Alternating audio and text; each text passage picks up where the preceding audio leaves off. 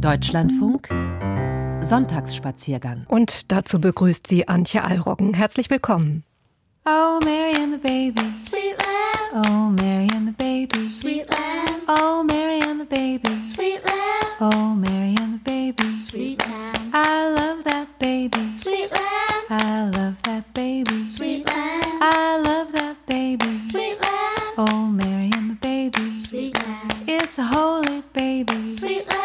It's a holy baby. Sweet lamb. It's a holy baby. Sweet lamb. Oh, Mary and the baby. Sweet lamb. It's a God sent baby. Sweet lamb. It's a God sent baby. Sweet lamb. It's a God sent baby. Sweet lamb. Oh, Mary and the baby. Sweet lamb. Oh, Mary and the baby. Sweet lamb. Oh, Mary and the baby. Sweet lamb. Oh, Mary and the baby. Sweet lamb. Oh, Mary and the baby. Sweet lamb. Oh, Mary Oh, Mary and the baby. Sweet lamb. Oh, Mary and the baby. Sweet lamb. Oh, Mary and the baby. Sweet lamb. Eine lange Adventszeit liegt vor uns. Früher waren diese Wochen des Wartens ja gefüllt mit Spielen, Gebräuchen und vielen, ja, auch Ritualen. Wir versuchen uns diesem verlangsamten Tempo in der heutigen Ausgabe der Reisenotizen ein wenig anzupassen. Es geht heute nach Südostanatolien. Auch dort werden Traditionen bis heute sehr gepflegt. Wir besichtigen dort die Stadt Schanlofer und ihre prähistorischen Ausgrabungsstätten. Und nach 12.10 Uhr, da gehen wir mit dem Musiker André Hermlin und seinem Swing Dance Orchester auf musikalische Zeitreise. Und es geht auf die Spuren von Karen Blixen nach Dänemark und zu recht kauzigen Wetterpropheten in die Schweiz.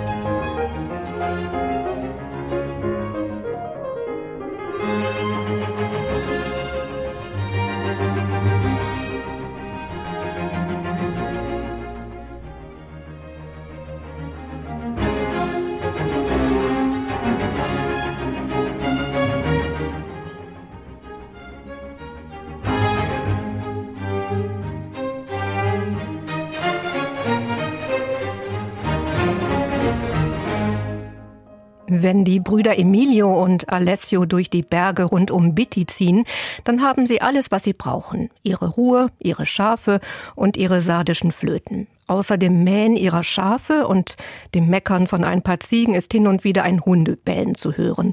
Sonst nur Stille. Und natürlich die Glocken und Schellen der Schafe.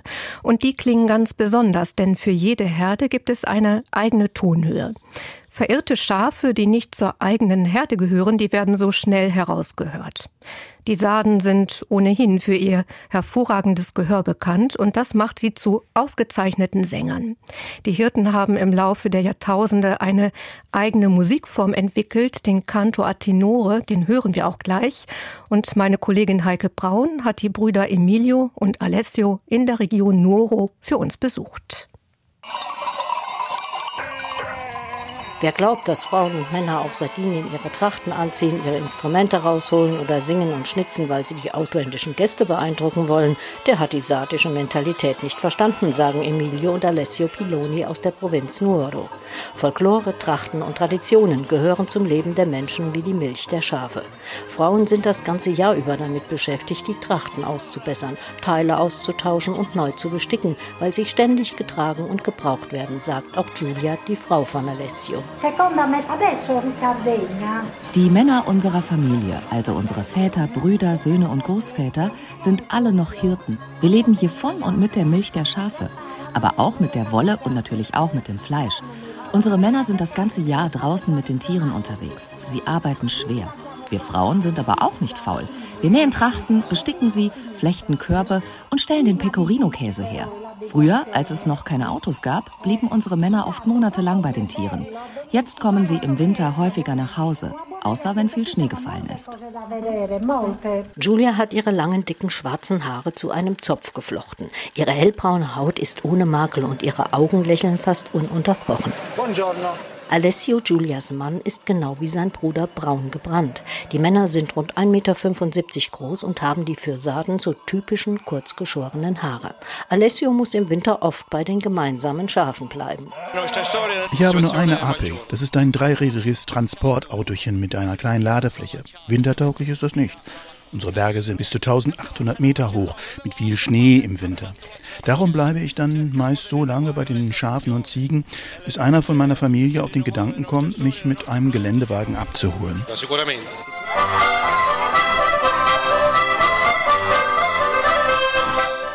Alessio vertreibt sich die Zeit oft mit Akkordeonspielen. Kilometerweit ist er dann zu hören. Sein Bruder Emilio löst ihn oft ab. Mitunter bleiben die beiden dann zusammen bei den Schafen und genießen die Einsamkeit. Weißt du noch, letzten Winter, da hatte ich mein iPhone vergessen und deines war wie immer leer. Und als ich dich dann ablösen wollte, haben wir so lange gesungen, gegessen und getanzt, dass die Frauen einen Suchtrupp nach uns losgeschickt haben. Das ist ungewöhnlich auf Sardinien. Eigentlich wissen die Frauen, dass uns so schnell nichts passiert, weil wir ja auch unsere Hütehunde dabei haben. Auf Sardinien leben rund 1,6 Millionen Menschen, ungefähr so viele wie in München. Schafe gibt es auf Sardinien doppelt so viele. Bewacht werden sie unter anderem von den großen, wuchtigen Abruzzenschäferhunden. Emilio und Alessio haben insgesamt fünf Hunde und knapp 1000 Schafe, die zur sardischen Rasse Pecora sarda gehören. Diese Rasse hat längere Gesichter als Schafe, die man aus Deutschland kennt, und lange Ohren, die beim Laufen flattern, was es den Mücken und Fliegen schwer macht, sich in den Ohrmuscheln zu halten, sagt Alessio lächelnd. Unsere Hunde sind mit den Schafen aufgewachsen. Wenn unsere Schafe lammen und wir sie in den Stall tun, kommen die neuen Welpen mit dazu. So lernen sie von Anfang an, dass es bei den Schafen schön warm ist. Wir fragen uns immer, ob sie wissen, dass sie Hunde sind oder ob sie irgendwann anfangen zu blöken wie Schafe. Emilio ist bei uns für die Aufzucht der Hunde zuständig. Er bringt ihnen bei, auf unser Pfeifkommando zu hören. Hunde und Menschen erkennen die Schafe aus der eigenen Herde an den Glocken und Schellen, die sie um den Hals tragen. Auf Sardinien gibt es nur noch wenige, die sich mit der Glockenherstellung auskennen.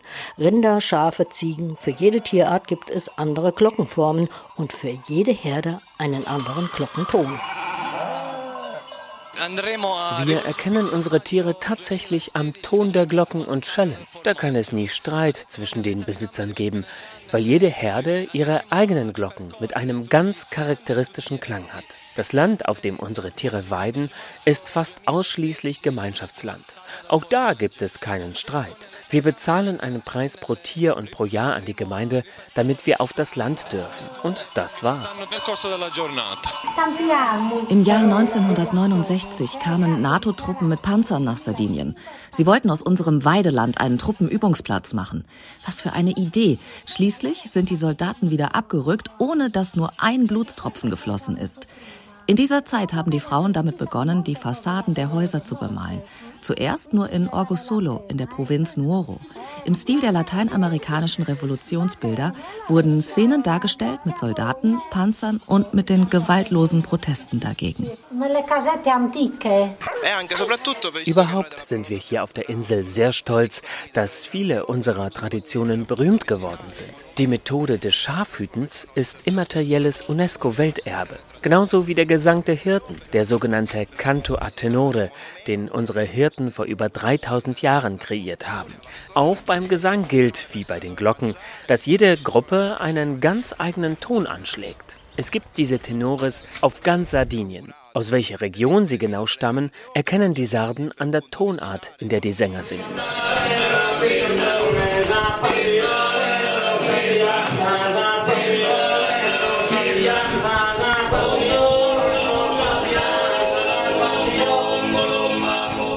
Polyphone sogenannte Obertongesang darf auf keinem sardischen Fest fehlen, genauso wenig wie das sardische Akkordeon.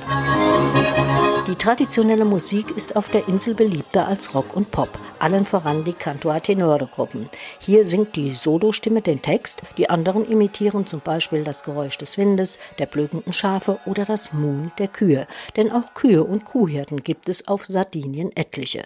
Die Kühe werden mit schlanken Pferden getrieben, erklärt Julia. Ihre beiden Söhne nehmen seit einiger Zeit an dem Reiterfest Sardia in der Provinz Oristano teil. Wir haben zwar keine Kühe, aber zwei Pferde. Pferde. Am Reiterfest teilzunehmen ist immer ein riesiger Aufwand. Dieses wild verwegene Pferderennen ist nichts für ängstliche Mütter oder zaghafte Reiter. Corona hat dieses Reiterfest zwei Jahre lang ausgebremst. Darum sind auf Sardinien wirklich viele Menschen vollständig geimpft. Wir wollen, dass wir unsere traditionellen Feste auch tatsächlich feiern können. Während Julia über die Feste auf Sardinien schwärmt, haben sich ihr Mann und ihr Schwager schon wieder fertig gemacht, um arbeiten zu gehen. Die Sonne wird in rund drei Stunden untergehen und die beiden haben es eilig. In diesem Jahr werden die Korkeichen beschnitten. Das geschieht auf Sardinien nur alle rund zehn Jahre einmal. Emilio und Alessio helfen zum ersten Mal dabei. Aus dem Kork werden dann vor allem Korken für Weinflaschen hergestellt, aber auch bunt gestaltete Taschen, Untersetzer, Tischsets und vieles mehr. Bevor die Sonne untergeht, zieht es die Brüder noch einmal zu den Schafen. Ein letzter Kontrollgang steht an. Auf dem Rückweg wollen sie noch einen Abstecher zu ihrem Nachbarn Paolo machen, der für sie Erlenholz gelagert hat. Emilie und ich haben während Corona damit angefangen, sardische Masken zu schnitzen. Dafür nimmt man traditionell das weiche und ebenmäßige Erlenholz. Paolo hat für uns zwei Blöcke zurückgelegt. Buongiorno. Auf dem Hof angekommen steht Paolo schon mit zwei Erlenholzblöcken bereit. Auch er ist Landwirt, er hält 200 Kühe und sechs Pferde. Emilio und Alessio glauben, dass man als Rinderzüchter viel Zeit haben muss, denn in Paolos Scheune hängen hunderte selbstgemachte Karnevalsmasken. Eh, ich schnitze am liebsten die traditionellen Karnevalsmasken, wie man sie vor allem in der Provinz Nuoro sieht. Die Masken sollen dem Winter das Fürchten lehren, damit er dann nach dem Karneval schnell verschwindet und es nicht mehr schneit. Paolo führt vor, dass es einigen Kraftaufwand benötigt, um aus einem Erlenholzklotz eine Maske zu schnitzen. Hört mal, ihr zwei. Maskenschnitzer wird man nicht über Nacht. Es wäre besser, wenn ihr häufiger zu mir kommt, damit ich es euch zeige. Was meint ihr?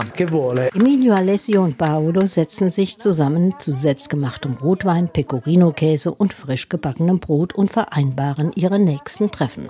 Dann holt Paolo noch seine Flöten raus, die sogenannten Lauinettas. Paolo hat sie aus Schilfrohr hergestellt. Eine Tradition, die es schon seit rund 2900 Jahren auf Sardinien gibt. Auf Sardinien mit seiner einzigartigen Landschaft, zu der neben Meer und Bergen auch ausgeprägte Höhlensysteme und Wasserfälle gehören, hält man an Traditionen fest, ohne sich der Moderne zu verschließen. Heike Braun hat sich auf Sardinien mit musizierenden Schaf- und Kuhhirten getroffen.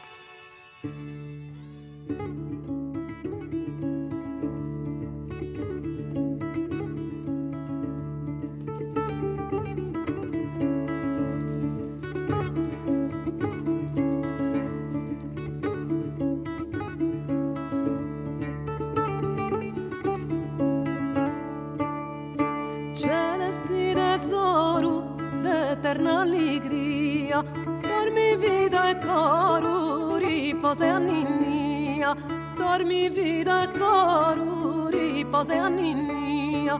Reposa senori, drommi vilu amau. Ses verbo incarnau, vatu redentori. Posso peccadori, fatis vida mia. Drommi vida e caro ripose a ninnia. Sovrano imperio, in savalla posto, amori nostro, fatis cattiverio, cruci refrigerio, desanima mia, Rommi vita e coro, riposi a ninnia, Rommi vita e coro e riposa ninnia. Cosa te su cosu, desanima mia, Grammi vida caro, riposa mia. Grammi vida caro, riposa mia.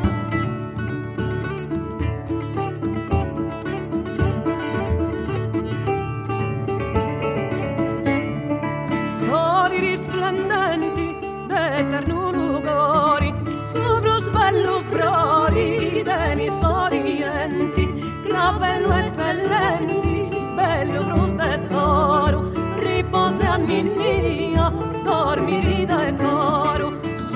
pieno festendi con giubilo e canto, con timori e spanto, simperro e stremendi, e giusto scantendi, voci di allegria, dormi vita e coro, riposa anni mia, dormi vita e coro, riposa anni mia.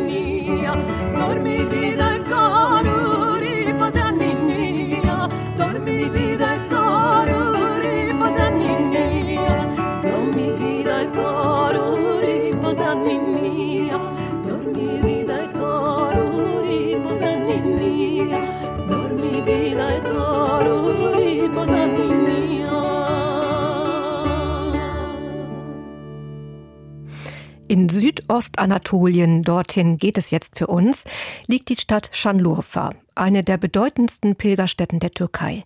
Denn sie soll die Geburtsstätte des Propheten Abraham sein.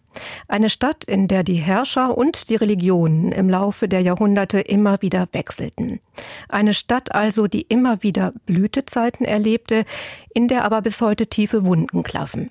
Seit einiger Zeit erlebt die Stadt ein rasantes Wachstum. Schandurfa profitiert vom türkischen südostanatolischen Projekt, dem größten regionalen Entwicklungsprojekt der Türkei. Nicht zu vergessen ist dabei, dass die syrische Grenze nur wenige Kilometer entfernt liegt. Der Krieg ist zwar weitestgehend unsichtbar, dennoch rät das Auswärtige Amt auch nach dem jüngsten Anschlag in Istanbul Mitte dieses Monats vor Reisen in das Grenzgebiet der Türkei zu Syrien ab. Katrin Kühne war sich dieser Gefahr bewusst. Sie hat sich im für sie geschützten Rahmen auf nach Schanlurfa und den historischen Ausgrabungsstätten dort gemacht. Die 2,5 Millionen Stadt Schanlofa in Südostanatolien liegt nahe der Grenze zu Syrien. Das alte Urfa, im Altertum auch Edessa genannt, ist landauf, landab bekannt als Stadt des Propheten Abraham und für gute Küche. Und die wird bei den Sira-Nächten zelebriert, für die Schanlofa ebenfalls bekannt ist. Aus reinen Männergesellschaften entstanden werden sie heute von allen türkischen Gästen, egal ob Männlein oder Weiblein, gemeinsam mit Volksliedern und Tänzen zu wummernder Trommel in den Restaurants gefeiert. Dabei wird die Spezialität Schiköfte gereicht. Rohes Lamm oder Rindfleisch-Tatar wird in der Hand gekocht, so der landläufige Ausdruck. Das bedeutet so lange mit heimischen Isot, Paprika und Bulgur geknetet, bis eine würzige Paste entsteht. Das habe alles mit dem Propheten Abraham zu tun, erzählt unser Begleiter Tanjo am nächsten Vormittag an dessen Pilgerstätte. Er soll der Legende nach gegen die damals vorherrschende Vielgötterei gewettert und die Götzenbilder zerstört haben. Dann hat der Kaiser, der Nemrut, gesagt, gut, das ganze Holz in der Gegend sammelt ihr, wir werden den Abraham verbrennen. Und das hat man unter den Füßen Abrahams hingemacht und hat dann das Feuer angezündet. In der Folge gab es im ganzen Land kein Feuerholz mehr, daher kalte Küche, Schiköfte. Ibrahim, so sein türkischer Name, habe aber auf wundersame Weise die Hitze gar nicht gespürt. Denn Allah habe das Feuer in Wasser verwandelt, in den Balikli-Göll von Schanlofer. Direkt am Ufer dieses heiligen Teiches mit seinen von Pilgern wohlgenährten Karpfen liegt die Ibrahim-Grotte, wo der Prophet geboren worden sein soll. Alljährlich besucht von Tausenden gläubiger Türken. Tanju führt uns nun zum Haus von Ahmed Atesh in der ärmlichen Altstadt. Dort hat sich der bärtige Mitdreißiger vor kurzem sein Flötenstudio eingerichtet. Er baut und spielt die bis zu ein Meter lange Ney-Flöte aus Pfahlrohr. Sie findet traditionell Verwendung bei den Sira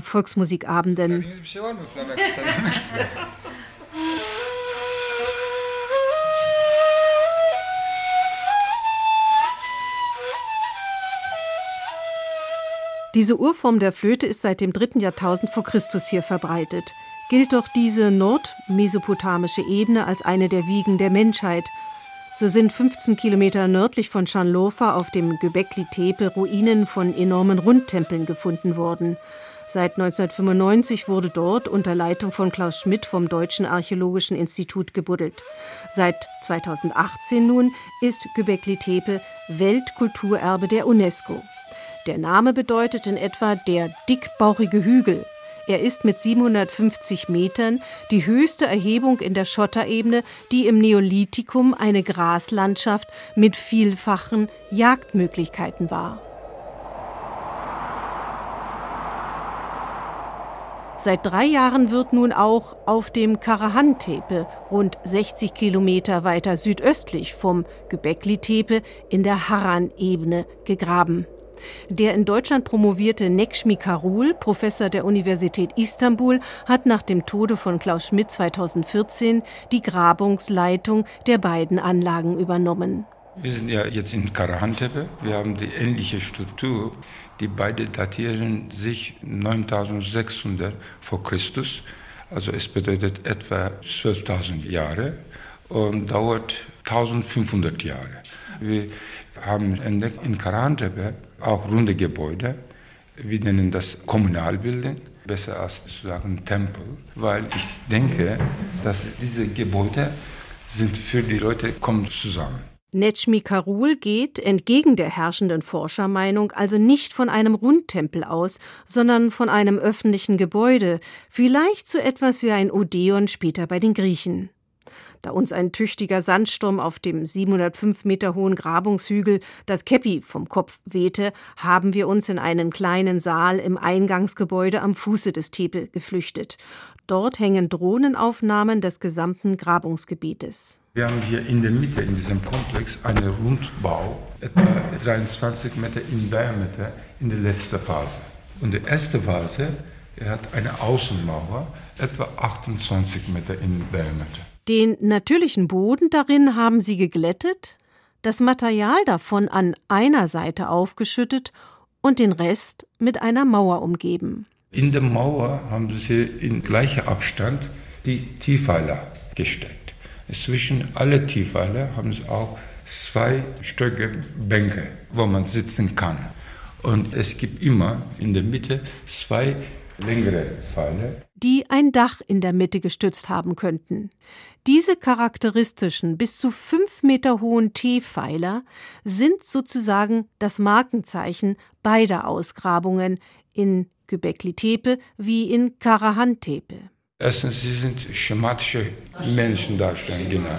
In der obere horizontale Teil bedeutet Kopf und vertikale Teil ist Körper.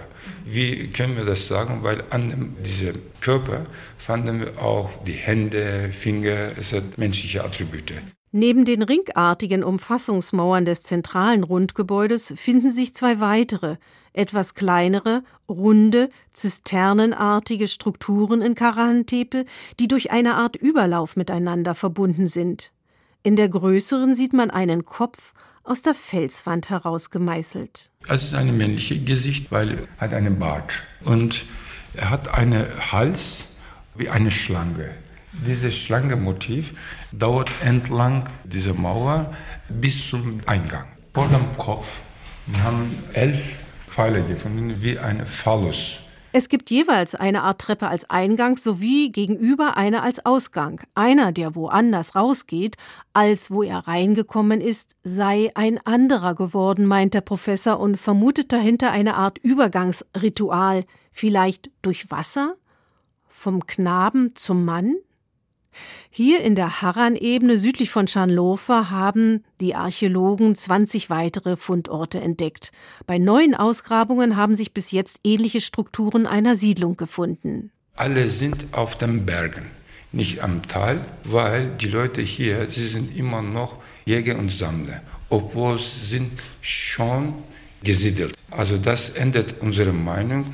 Bis 15 Jahre her, die Archäologen dachten, die Ackerbau war eine Riesen für die Siedlung. Sesshaftigkeit hat sich also zuerst und früher als bisher gedacht entwickelt. Erst dann folgten Ackerbau und Viehzucht. Am Anfang von dieser Siedlung, die Menschen fühlen sich immer ein Teil von der Tierwelt. Nach ein paar hundert Jahren, nachdem sie kamen zusammen, der Mensch findet sich selbst in der Mitte des Universums. Und dann fängt an, sich selbst als eine Statue bilden. Und alles fängt da an, was wir im Moment in unserem heutigen Tage, in unserem Leben haben, fängt hier an, nicht nur schöne Sachen, auch schlechte Sachen. Vielleicht waren die Menschen ja zufriedener, als sie sich noch als ein Teil der Tierwelt gesehen haben. Katrin Kühne nahm uns mit nach Südostanatolien. Gleich nach den Nachrichten hören wir uns wieder, dann vertiefen wir das mit der menschlichen Zufriedenheit noch einmal und fragen, welche Rolle die Musik eigentlich dabei spielt und wie sie uns innerlich woanders hinreisen lässt. Wir sprechen dann mit dem Pianisten und Bandleader André Hermlin über Reisen in die Vergangenheit und natürlich über seine Musik, die uns in die 1920er und 30er Jahre zurückführt. Bis gleich.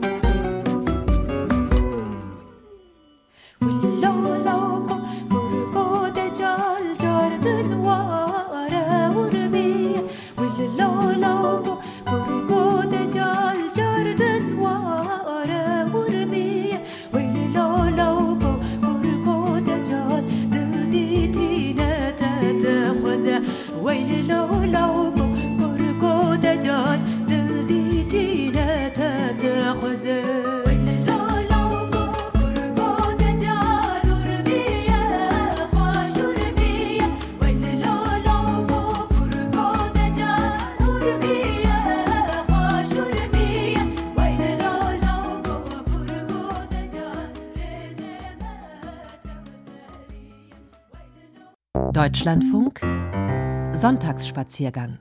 Und dazu begrüßt sie noch einmal Antje Allroggen. Wir reisen nach Dänemark an den Öresund. Dort befindet sich das Karen Blixen Museum, das an die berühmte dänische Schriftstellerin erinnert. Und es geht zu recht bodenständigen Männern in der Schweiz. Und die sind der Meinung, dass sie anhand von Mäusen, Regenwürmern oder auch Wolkenformen das Wetter ziemlich genau vorhersagen können.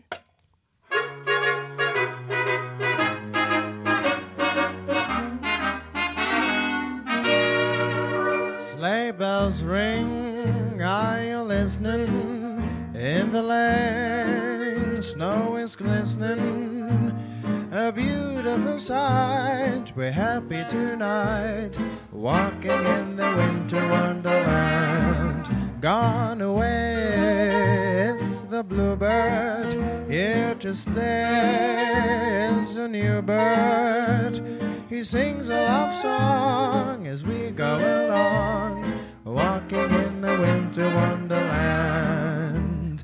In the meadow we can build a snowman, then pretend that he's Parson Brown. He'll say, Are you married? We say, No, man, but you can do the job when you're in town. Later on, we'll conspire as we dream by the fire to face unafraid the plans that we've made, walking in a winter wonderland.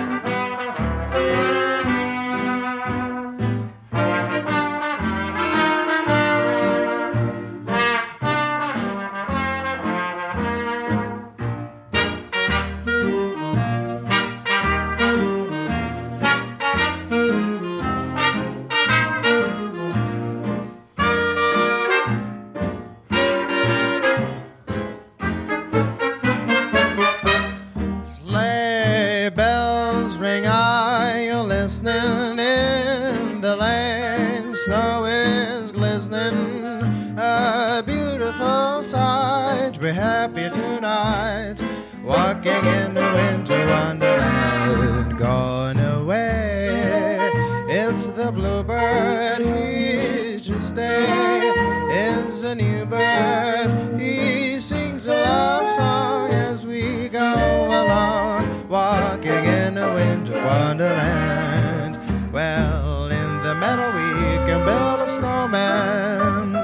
Then pretend that he's Parson Brown. He'll say, Are you married? We say, No, man, but you can do the job when you're in town. Later on, we'll conspire as we dream by the fire to face unafraid the plans that we made, walking in the winter wonderland.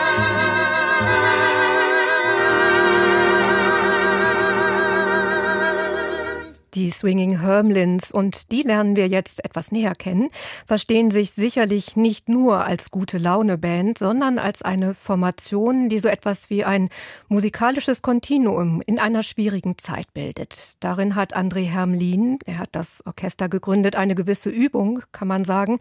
Er ist der Sohn des Schriftstellers Stefan Hermlin, der 1976 den Künstlerprotest gegen die Ausbürgerung des DDR-Liedermachers Wolf Biermann initiierte.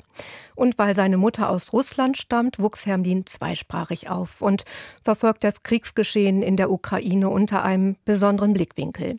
Über die Musik als steten Reisebegleiter auch in Zeiten der Krise möchte ich jetzt mit André Hermlin sprechen. Guten Tag. Ja, hallo, guten Tag. Herr Hermlin, Sie sagten mir im Vorgespräch, wir leben in einer Art Zeitenwende, sagt also nicht nur unser Bundeskanzler, sagen auch Sie. Ist eine musikalische Zeitreise in diesen Zeiten für Sie sozusagen die einzige Option? Die Musik, die wir spielen, war ja eigentlich immer auch ein Ausdruck von Hoffnung. Äh, sie stammt aus den 30er Jahren. Das war in Amerika die Zeit der großen Depression mit äh, einem Arbeitslosenheer äh, von Millionen. Und die Menschen sparten den letzten Cent, um ins Kino zu gehen und einen Film mit Fred Astaire und Ginger Rogers zu sehen äh, um das Leben, das sie führen mussten, für eine Stunde oder zwei zu vergessen. Die Musik ist expressiv, sie ist manchmal auch melancholisch, meistens aber doch fröhlich und so wie sie damals in die Zeit passte, so passt sie eigentlich auch, wie ich jedenfalls finde, in die Zeit, in der wir jetzt leben. Sie sind ja viel gereist mit Ihrer Band vor Corona und dann wechselten Sie ins Internet, wie viele andere auch. Ihre Konzerte haben dort ja mittlerweile Kultstatus, kann man sagen. Hat sich da das Publikum verändert? Naja, also wir sind wirklich viel gereist mit dem Swing Dance Orchestra. Wir waren in New York, wir waren in Tel Aviv, in Moskau, in Hongkong und so weiter. Wir reisen auch jetzt immer wieder und wir sind natürlich nicht nur im Internet äh, zu hören und zu sehen gewesen mit den Swing Hermits. Wir haben unsere Sendung begonnen am 15. März 2020. Äh, damals war ja die Regierung der Ansicht, dass äh, Gartenscheren und Bohrmaschinen sehr wichtig sind in der Pandemie und wir dachten, naja, Kunst und Theater und Musik vielleicht auch. Und inzwischen sind wir bei über 880 Sendungen angekommen und werden sie auch weiter fortsetzen. Aber wir haben parallel dazu natürlich auch in den Straßen Berlins gespielt, auch wieder Konzerte gegeben, was immer ging. Und äh, das war die geschäftigste Zeit hm. unseres Lebens. Und äh, da haben wir äh, sicherlich länger durchgehalten als andere. Aber das lag auch an unserem Publikum. Das lag an den Menschen, die uns schrieben, ihr seid unsere letzte Hoffnung. Und das äh, trägt einen dann durch die Zeit. Und Sie gehen im Dezember, also ganz bald, wieder auf Tournee. Ich habe mir im Netz schon mal einen kleinen Teaser angehört und angeschaut. Und in einem Lied heißt es unter anderem Swing is in the air, blowing the trouble away. Was macht der Swing denn mit unseren Sorgen? Wohin bläst er die? Ja, wir, es gibt auch einen anderen schönen Song, Go Fly a Kite. Ja, man kann die Sorgen an einen äh, Drachen binden, dann fliegt der Drachen mit den Sorgen davon. Äh, er versucht uns, äh, glaube ich, das Swing äh, Hoffnung zu geben und äh, die Seele zu berühren. Und äh, wir können ja nicht den ganzen Tag traurig sein. Die Lage hm. ist ernst, gar keine Frage. Sie haben den Krieg in der Ukraine erwähnt. Das sind furchtbare Dinge, die dort geschehen und die haben auch Auswirkungen auf uns alle. Wir probieren das mal aus, Herr Hermlin, an dieser Stelle, ob eine Zeitreise gelingt und Wir hören Swing is in the air. ja.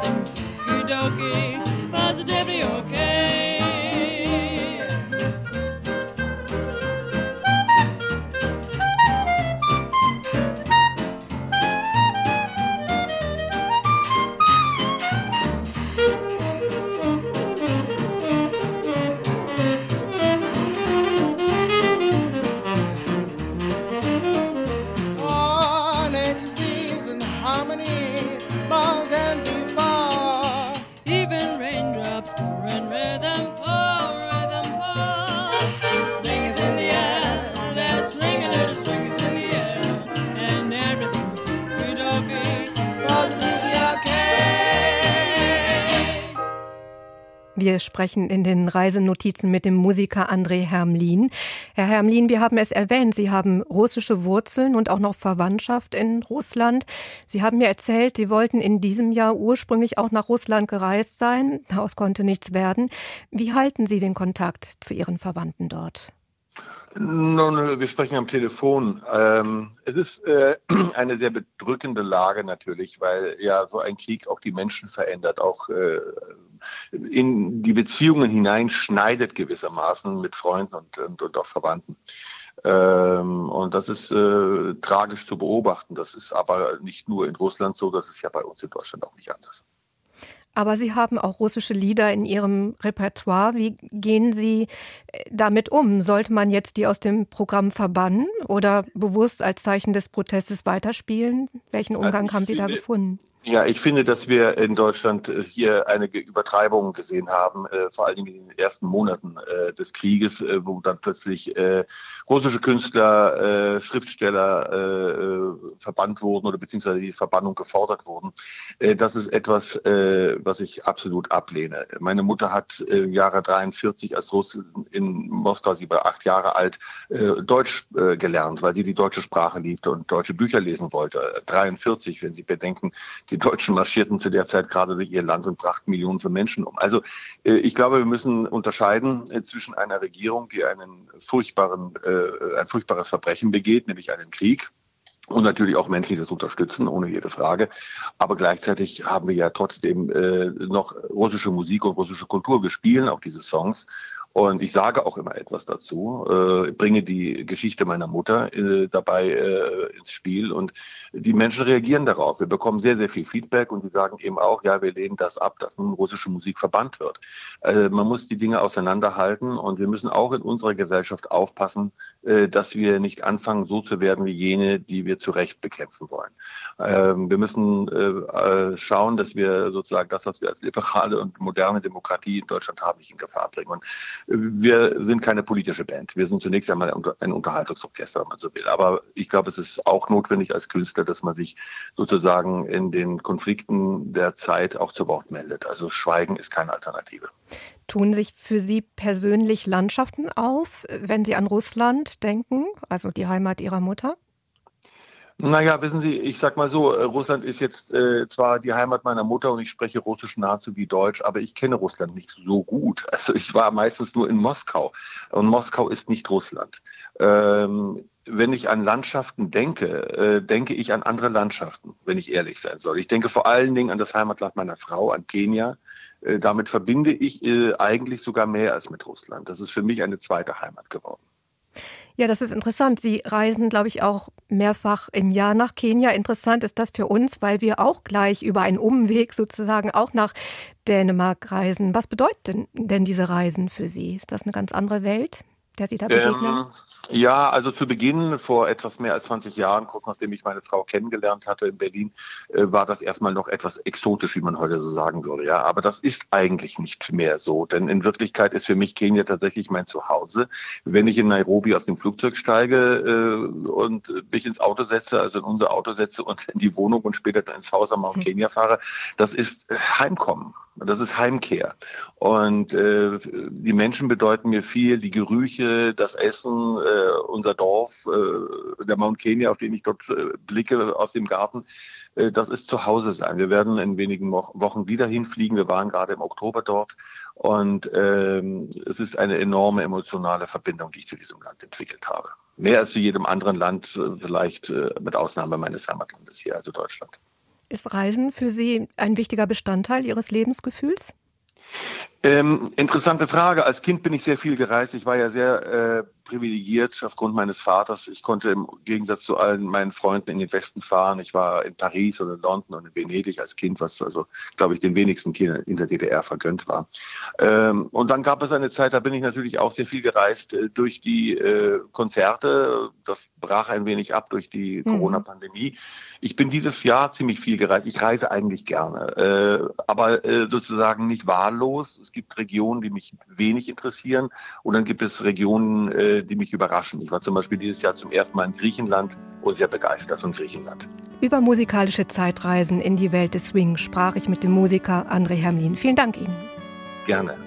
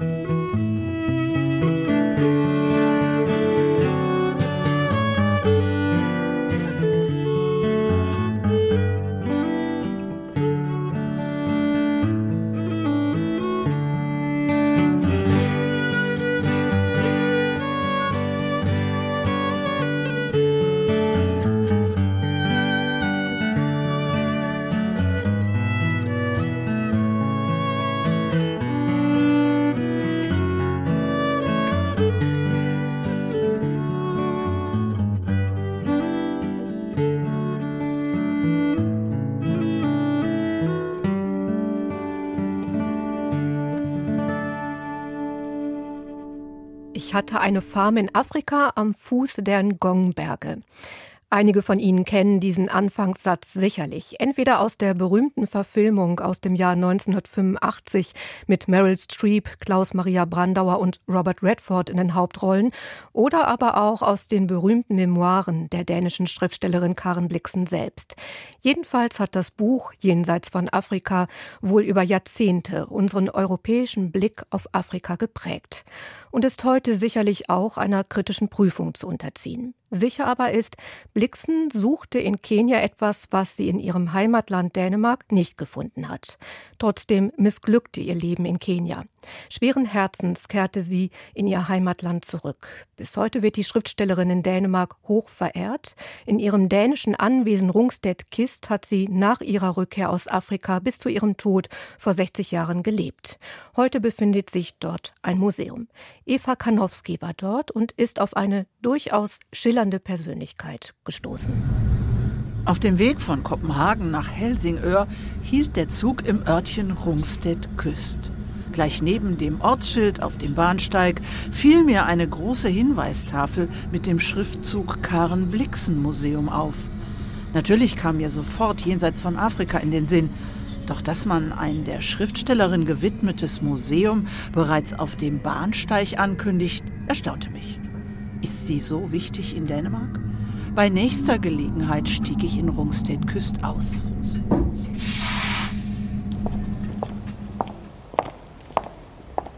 Der Weg ist ausgeschildert. Schicke Villen links der Straße, rechts ein Wäldchen. Dann eine Hinweistafel. Waldweg zum Karen-Blixen-Museum 0,8 Kilometer. Ich biege ab nach Rungstedlund. So der Name des Landhauses, in dem die Schriftstellerin 1885 zur Welt kam und am 7. September 1962 verstarb. Auf einer Landkarte lese ich, was mich erwartet. Vogelreservat von Rundstedlund. Diese Dichterroute führt dich zum Zuhause der Schriftstellerin über die Weiße Brücke vorbei an Blixens Grabstätte durch wild wachsenden Wald. Die Einrichtung des Reservats für heimische Vögel auf Rungstedlund hat die Naturfanatikerin Karen Blixen noch selbst bei den Behörden erkämpft. Blixens Liebe zur Natur manifestiert sich in allen ihren Werken, ganz besonders aber in Jenseits von Afrika in detailreichen, teils poetischen Schilderungen von Landschaft und Vegetation. Sie sind die große Stärke des Bandes über ihren 17 Jahre währenden und schließlich gescheiterten Versuch, in Kenia eine profitable Kaffeefarm aufzubauen. Das gesamte Vermögen der Familie ging dabei drauf. Außerdem kündigt die Karte Bänke an, auf denen ich mich ausruhen und dabei mit weiteren Informationen über Karen Blixen versorgen könne. Nach ein paar hundert Metern stoße ich auf die erste. Blixen und Identität. Lese ich auf der Lehne. Ein QR-Code soll mir über mein Handy mehr dazu vermitteln. Du kennst das sicher. Schade, leider nur auf Dänisch. Für die Dänen ist Karen Blixen eine der drei ganz Großen ihrer Literatur, hatte ich bereits in Kopenhagen erfahren. Neben dem Philosophen Sören Kierkegaard und dem Märchenerzähler Hans Christian Andersen wobei sie hier mehr für ihre Erzählungen als für jenseits von Afrika geschätzt wird. 1954 kursierte mal das Gerücht, sie solle den Literaturnobelpreis erhalten, aber er ging dann an Ernest Hemingway. Das Königliche Theater in Kopenhagen huldigt ihr aus Anlass ihres 60. Todestages in diesem Jahr mit einem Ballett und im Fernsehen wird eine neue Serie über ihr Leben ausgestrahlt. Dann stehe ich vor ihrem unspektakulären Grab. Unter einer riesigen Buche ein schlichter Granitstein von vielleicht einem Quadratmeter auf dem Waldboden. Darauf nichts als ihr Name. Ein paar Tage vor mir hat hier niemand Geringeres als Königin Margrethe II. gestanden. Die dänische Monarchin ist Schirmherrin des Museums. Ich komme an einer Rinderweide vorbei und an einer Lichtung mit herbstlich bunten Blumenbeeten. Schließlich gibt der Wald den Blick auf eine von Schilf gesäumte Lagune und auf das schlichte weiße Landhaus mit hellroten Ziegeln frei. Über die weiße Holzbrücke gelange ich in den weitläufigen Garten von Rungstedlund. Vor der Terrasse des Hauses, die zum Museumsrestaurant im Erdgeschoss zählt, ist ein Zelt aufgebaut. Darin findet gerade einer der vielen Festakte anlässlich des 60. Todestages von Karen Blixen statt.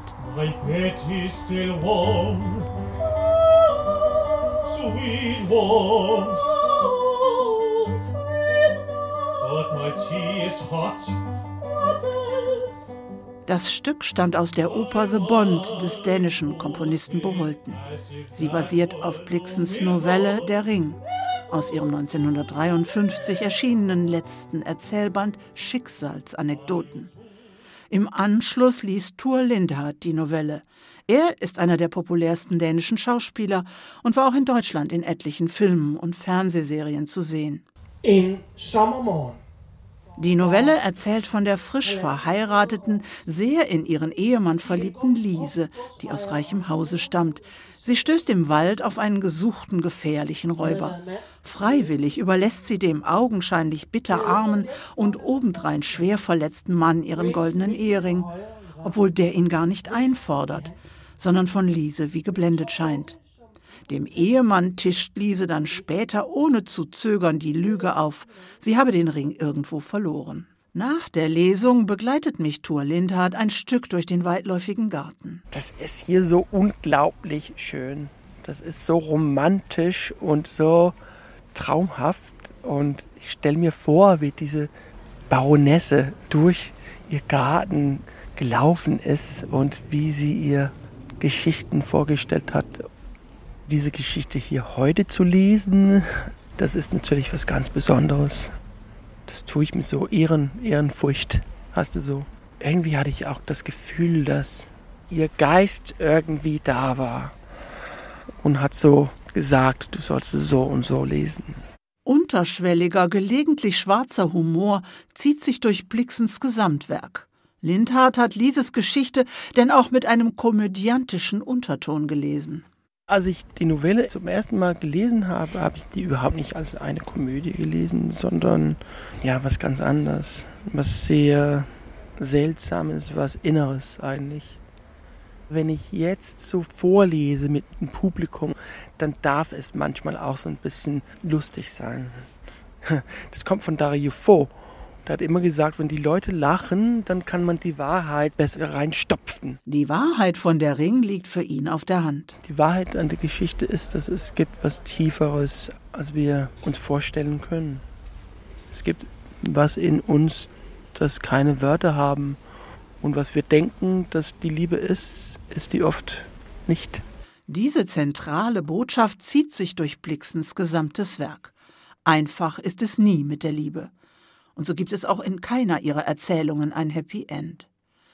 Die Bibel und der Koran haben sie inspiriert, aber auch die Geschichten aus Tausend und einer Nacht. Märchen hatten es Blixen überhaupt angetan, und zu ihren Lieblingsautoren zählten neben Shakespeare auch die Brüder Grimm. Der Ring ist nur ein Beispiel dafür, dass sie in ihren eigenen Märchen, Novellen und Schauergeschichten Gelesenes geschickt einwebt. Sie spielt damit, kehrt es auch manchmal um. In der Ring trifft es ein Märchen der Gebrüder Grimm. Das ist ja auch eine Rotkäppchen-Geschichte, ne? Und die ursprüngliche Geschichte von Rotkäppchen, da kam ja kein Jäger am Ende und hat das Rotkäppchen geholfen. Der Wolf hat die Großmutter gefressen und dann ist er im Bett mit ihr gegangen und dann hat er sie gegessen. Das war die ursprüngliche Geschichte. Und diese Geschichte hat ja auch was davon, aber hier hat Rotkäppchen der Wolf gefressen. Will heißen, Liese ist der Wolf die Starke in der Geschichte. Vom Haupteingang des L-förmigen flachen Hauses eröffnet sich ein herrlicher Blick auf den Öresund. Die Literaturwissenschaftlerin Pernille Nergor vom Museumsteam nimmt mich an der Tür in Empfang und führt mich in das Zimmer, in dem Karen Blixen gearbeitet hat, nachdem sie 1931 aus Kenia zurückgekehrt ist, krank durch eine Syphilisbehandlung mit Arsen. Ihr geschiedener Ehemann, der schwedische Baron Blixen, hatte ihr nicht nur den Adelstitel, sondern auch die Syphilis hinterlassen. Sie muss ein neues Leben mit 46 sich kreieren und ihre Mutter sagt, sie kann dieses Schreibzimmer benutzen. Das war das Schreibzimmer von ihrem Vater. Hier entstand große Literatur aber nur im Sommer. Es war einfach zu kalt hier zu sitzen im Winter. Das in sanftem hellblau tapezierte Zimmer mit dem kleinen Schreibtisch vor dem linken der beiden Fenster zeigt gen Osten, auf den Öresund. An der Wand ein Bücherregal und zwei Jagdgewehre. Blixen hatte die Vorliebe für die Jagd, der sie auch in Afrika frönte, von ihrem Vater Wilhelm Dinnissen geerbt. Im Winter schrieb sie in einem Zimmer, das über einen Kamin verfügt. Man darf nur durch die offene Tür hineinschauen. Die Möbel sind alle alt, aber es gibt eine Leichtigkeit dadurch, dass sie die grüne Farbe vom Vogelschutzgebiet draußen reingeholt hat. Die Wänden sind grün. Rechts neben der Tür der Schreibtisch, an dem sie nach ihrer Rückkehr als erstes ihre sieben fantastischen Geschichten verfasste, weil sie leidenschaftlich gern schrieb, aber auch, weil sie Geld verdienen musste. Es gelang ihr. Der Erstling wurde ein Welterfolg. Und dann entstand hier jenseits von Afrika, auf der kleinen schwarzen Schreibmaschine, die im Flur hinter Glas steht.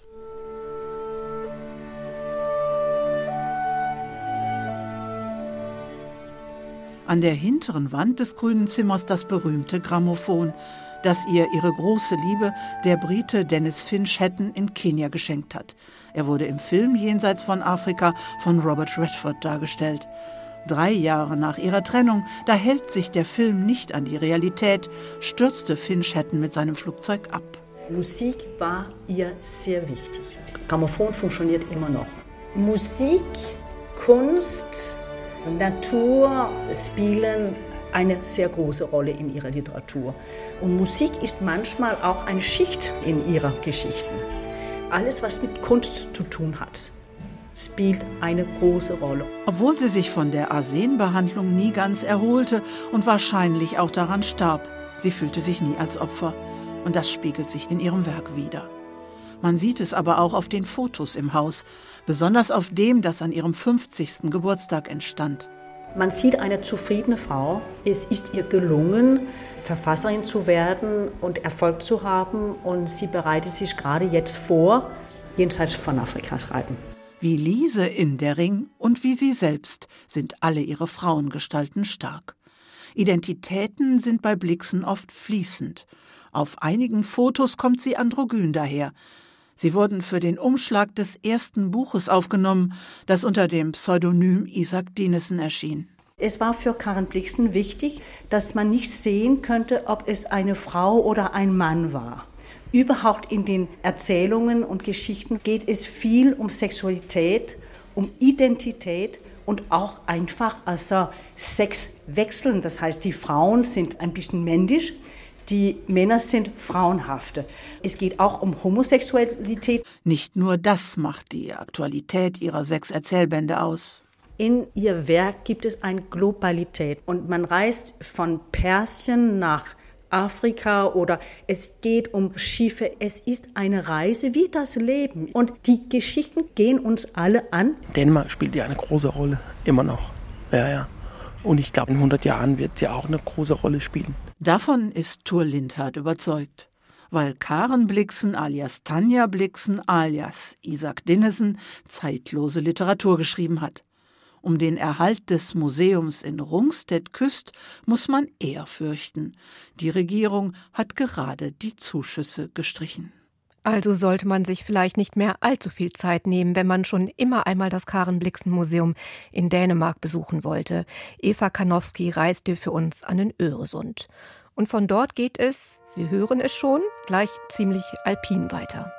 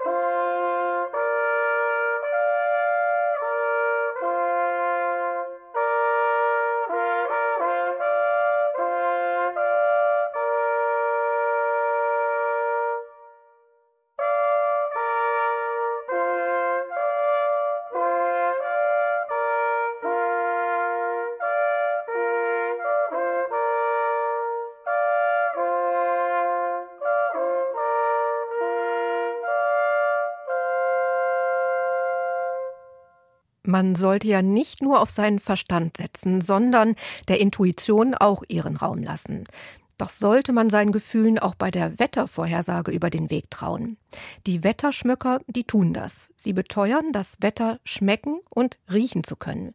Die Wetterschmöcker gibt es tatsächlich. Das sind Männer in Jodeltracht, die sich selbst seltsame Spitznamen ge gegeben haben, wie Tannzapfen, Missionar und Steinbockjäger und fast immer draußen sind in den Alpen zwischen Bergtann und Edelweiß. Dabei hacken sie Brennholz, treiben Kühe und verhökern Sensen und spüren dabei im Vorübergehen kleinste Regungen ihrer Umwelt auf. Was Wettersatelliten und Computervorhersagen wohl in 100 Jahren noch nicht auf die Reihe kriegen werden. Michael Marek und Sven Weniger haben die Wetterschmöcker aufgesucht.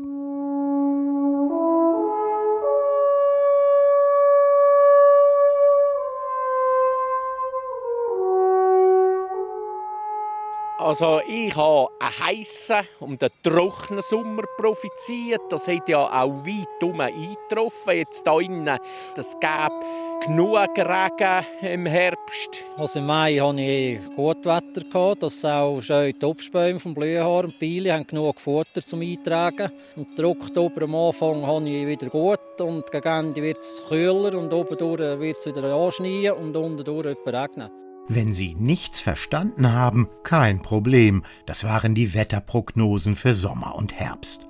Roman Ulrich und Kari Leimbacher haben sie vorgetragen im harten Dialekt der Innerschweiz.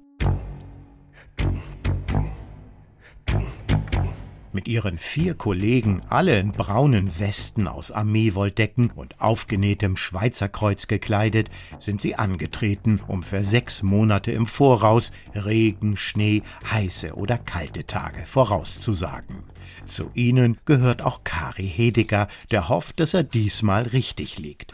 Denn für die Fasnacht im Februar hatte er Schneefall vorausgesagt, dann schien strahlend die Sonne, da war also etwas gewaltig daneben gegangen das Wetter schief gelaufen.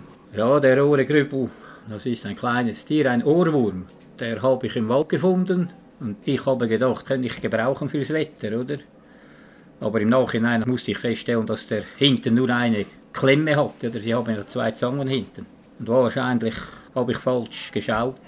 Und dann hat das Wetter so angezeigt. Der hat mir da Schnee angezeigt, aber es war ja schön. Aber es war auch gut so, oder? Ediger, Leimbacher und Ulrich gehören zu den Wetterpropheten des Vereins Innerschweizer Meteorologen.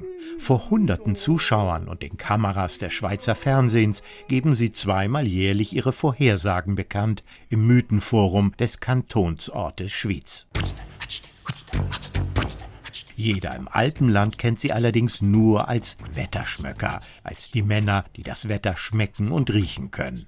Roman Ulrich. Weil wir sehr weise Leute sind, naturverbundene Burschen, um das Humor reinbringen. Natürlich für die kurzfristigen Wetterprognosen, da ist natürlich das Meteo zuständig. Aber jetzt so im Groben, wie der Sommer oder auch der Winter werden kann, das können wir schon relativ genau voraussagen.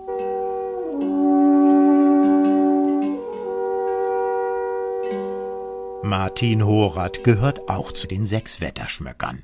Spitzname Ameisenmann. Er verkündete im April vielversprechendes für den Oktober, der bringe starke Südwinde, er rate den Frauen, Zitat, Hosen zu tragen, denn die Röcke verfliegen in der Luft. Damit hatte Hora zwar die Lache auf seiner Seite, aber gendermäßig war das nicht formuliert. Martin Horat ist seit 1987 Wetterprophet und damals waren es sehr trockene Typen. Kein Humor war drin, sehr wenige Besucher an der Versammlung. Dann so in den 90er Jahren brachte er ein bisschen Schwung hinein, mehr Witz hat angefangen, an Gruppen Vorträge zu halten über Wetterpropheten und das hat dann einen riesen Aufschwung gegeben im Verein. Die Besucherzahlen an den Versammlungen stiegen massiv an. Jetzt haben wir über 700 Besucher an der Versammlung. Die Leute haben sehr Interesse an den Wetterpropheten und auch am Humor und der Unterhaltung.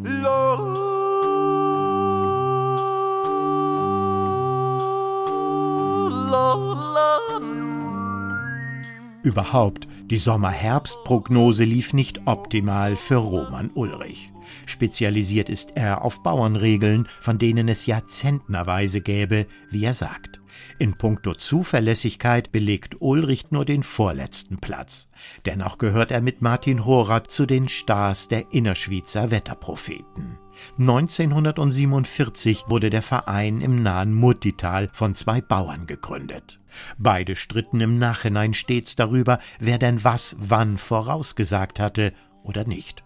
Und so beschlossen sie, ihre Prognosen künftig aufzuschreiben und nachprüfbar zu machen. Seitdem geben die sechs Wetterschmöcker jeweils Ende April und Oktober ihre Prognosen ab, schwarz auf weiß und vorgetragen in aller Öffentlichkeit.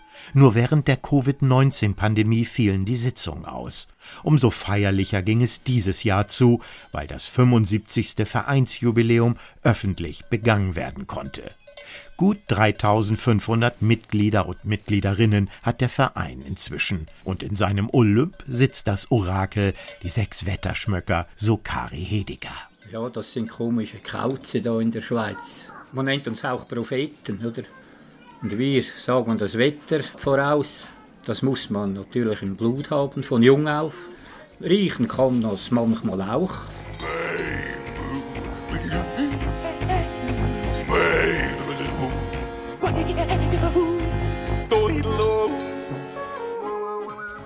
Jeder der Wetterschmöcker hat seine eigene Spezialität und einen Spitznamen. Wettermissionar Martin Horath beobachtet die Ameisen. Tanzapfen Alois Holdener studiert die Früchte der Nadelbäume. Roman Ulrich kennt sich bestens in Bauernregeln aus und da ist noch Kari Leimbacher, das jüngste Mitglied der Wetterpropheten. Ich bin äh, der Topel Kari, bin äh, seit diesem Frühjahr Wetterprophet geworden, weil der Sandstrahler Peter Sutter verstorben ist, noch mit 94, 93 Jahren. Ich schaue hauptsächlich auf die Bienen für meine Wetterhervorsagen und die Ziegen, wie sie für einen Fellwechsel haben, ein, wie das Unterfell sich entwickelt und das sind meine Hauptzeichen, wo ich schaue auf das Wetter. Dieses Jahr verstarb Sandstrahler Peter Sutter. Als Dienstältester verfolgte er den Wuchs der Bäume und deren Astgabeln. Kari Hediger nennt sich Naturmensch. Also ich schaue auf die Natur hauptsächlich, oder auf Tiere und im Wald aufs Holz. Riechen kann das manchmal auch, wenn der See stinkt, oder? Aber das sind ja so verschiedene Sachen, auf die man gehen muss. Man muss die Augen immer offen halten, oder? Also ich bin ja 90 Prozent in der Natur, ja. Ich bin ja Bauer, oder? Sommer auf der Alp, da bin ich auch immer draußen. Winter Holzfäller und da bin ich auch immer im Gebirge, oder? Und ich schaue halt auf die Tiere, verschiedene Tiere, Schnecken und Ohrengrüppel vor allem, oder? Und im Winter aufs Holz. Dann kann ich das Wetter einigermaßen gut ablesen. Oder?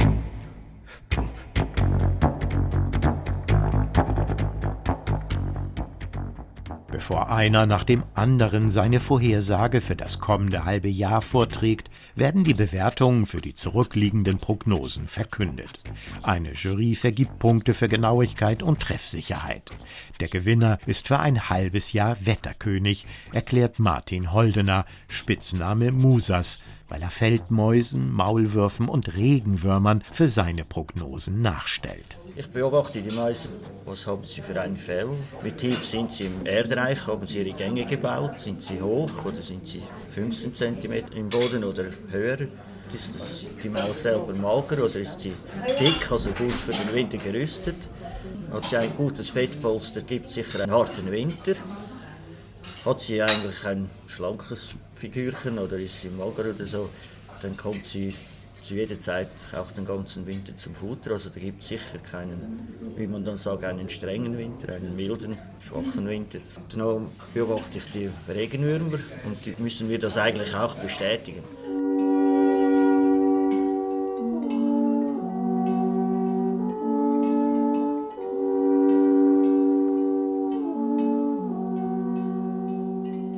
Mittlerweile haben sich die Wetterschmöcker eine Frischzellenkur verordnet, dominierten bislang Männer fortgeschrittenen Alters in Almöhi-Optik mit Rauschebärten, zerfurchten Wangen und stoischen Gesichtern, so haben sich die Wetterpropheten mit den beiden 50-jährigen Leimbacher und Ulrich verjüngt. Im Alltag verdingen sie sich als Landwirte, Holzfäller, Sensenverkäufer oder Pensionäre, sind ständig an der frischen Luft und nehmen dabei wie Seismographen kleinste Wandlungen der Natur wahr. Frauen indes findet man unter den Vereinsmitgliedern der Innerschweizer Wetterpropheten allerdings nur wenige.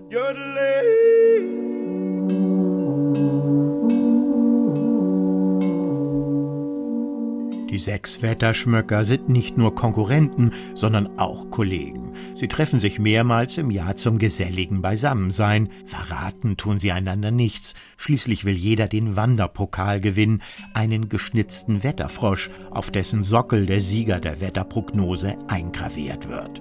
Dabei geht es zuallererst um die Zuverlässigkeit der Vorhersage, aber auch der Vortrag wird bewertet, der laut Satzung humoristisch zu sein hat, wenn die Männer auf dem Podium für Applaus beim Publikum werben.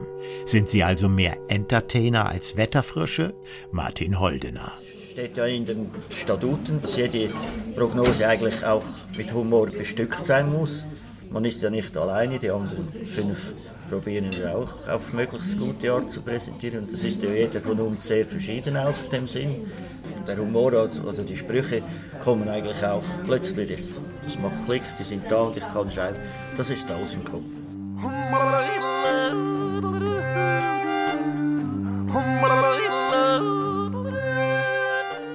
Auch die Veränderungen im Wetter sind ein ständiges Thema unter den sechs Wetterschmöckern. Vor allem auf den Vereinssitzungen werden die Wetterpropheten immer wieder auf den Klimawandel angesprochen.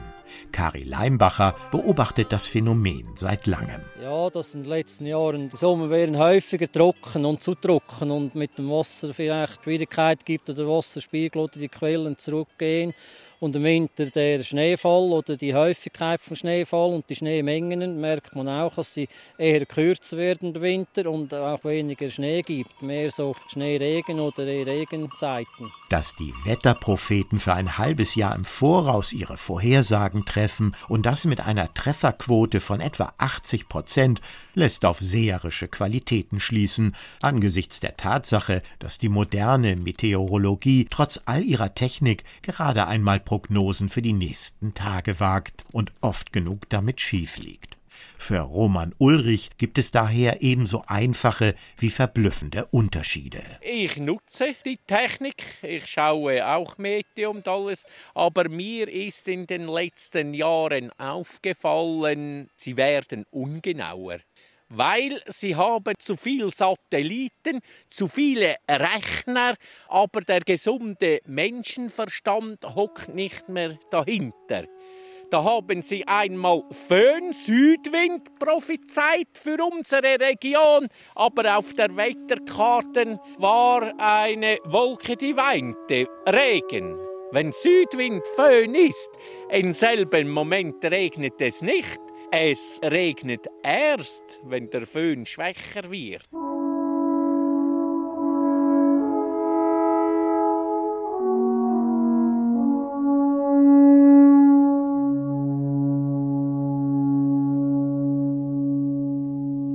Also achten Sie künftig auf die Figürchen von Mäusen und ihr Fell. Wetterpropheten wissen alles und sagen wenig. So steht es auf ihrer Internetseite und daran halten sie sich, die Wetterschmöcker. Welches Unwetter da auch komme. Michael Marek und Sven Weniger nahmen uns mit.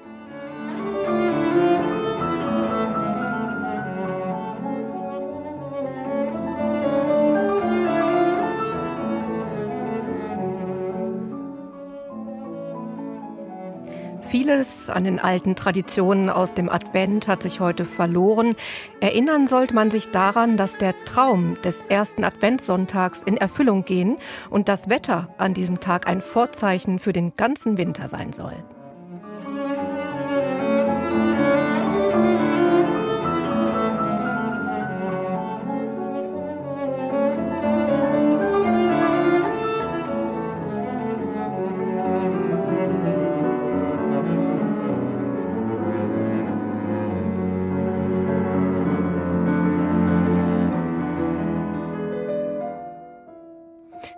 Kommenden Woche geht es unter anderem auf den Berg Athos, dem wildesten Finger der Halbinsel Chalkidiki. Ein wichtiger Pilgerort für orthodoxe Christen, an dem es auch einen Bierbrauer gibt und von dem hören wir dann mehr.